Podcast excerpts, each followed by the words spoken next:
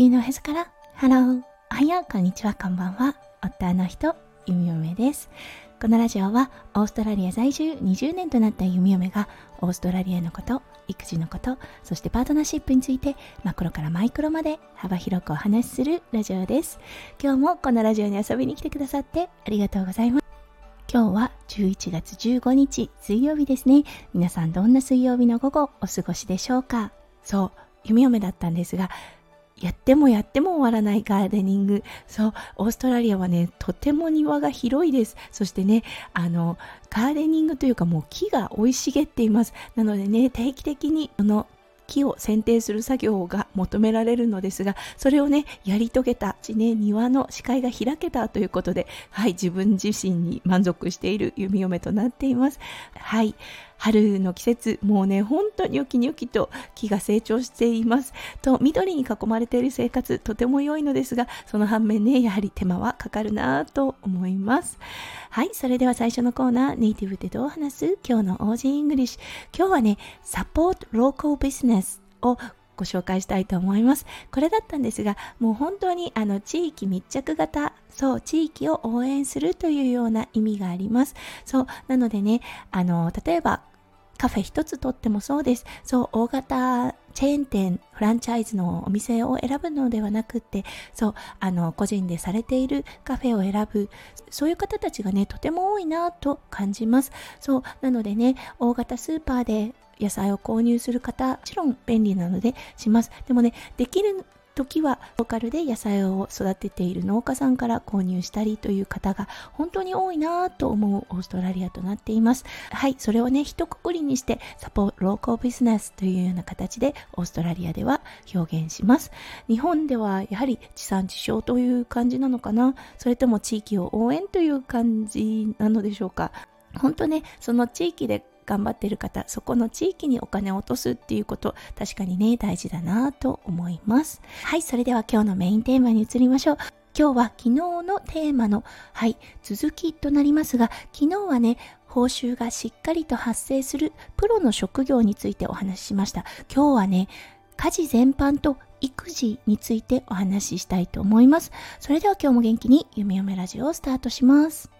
はい、昨日は看護師、介護士、そして保育教諭さんにフォーカスを置いてお話をさせていただきました。この3つの職業に共通するのは、その道のプロであって、そしてそこにはお給料うん、報酬が発生しているということです。はい、そして昨日の配信の時点で今日はね、真逆の話をさせていただきたいと思いますというお話をしました。はい、そして今日のテーマ、家事全般と育児。はい、これはね、もう、うん、聞いたらピンとくると思います。そこにはお給料というものが発生しません。そしてね、もちろん男の方もいらっしゃると思いますが、はい、世の女性ですね、うん、家庭に入り、そしてね、子供が生まれてという形になると、これが本当に日々の業務、日々のね、あの、お仕事というか日々の生活というような形になると思います。これは本当に大変だよなって思ったんですね。そうあの弓嫁が子供の頃お母さんが家事をしてくれてる。そしてお母さんが掃除をしてくれてる。洗濯がちゃんとされていて洗濯が畳まれた状態で部屋に置いてあること。何にも思わなかったんです。当たり前という感覚以外何にも思わなかったんですね。なんて親不幸な子供だったんだろうって今ね自分が親になって思います。一日一言です。はいお母さんにそう、母の日だけではなくですね、そう、毎日、お母さんが何かしてくれた時に、ありがとうという言葉をかけていたら、お母さんはもっともっと幸せだったと、もっともっとね、気持ちが報われていたと思うんですね。そう、本当に、あの、気づかなかった気づけなかったことの一つだなと思いました。そうそしてねあの家事全般であったり育児に報酬を出すことはやはりねあの難しいと思います。そうそういう方たちはいらっしゃらないと思います。そこにね報酬が発生した時点で家族と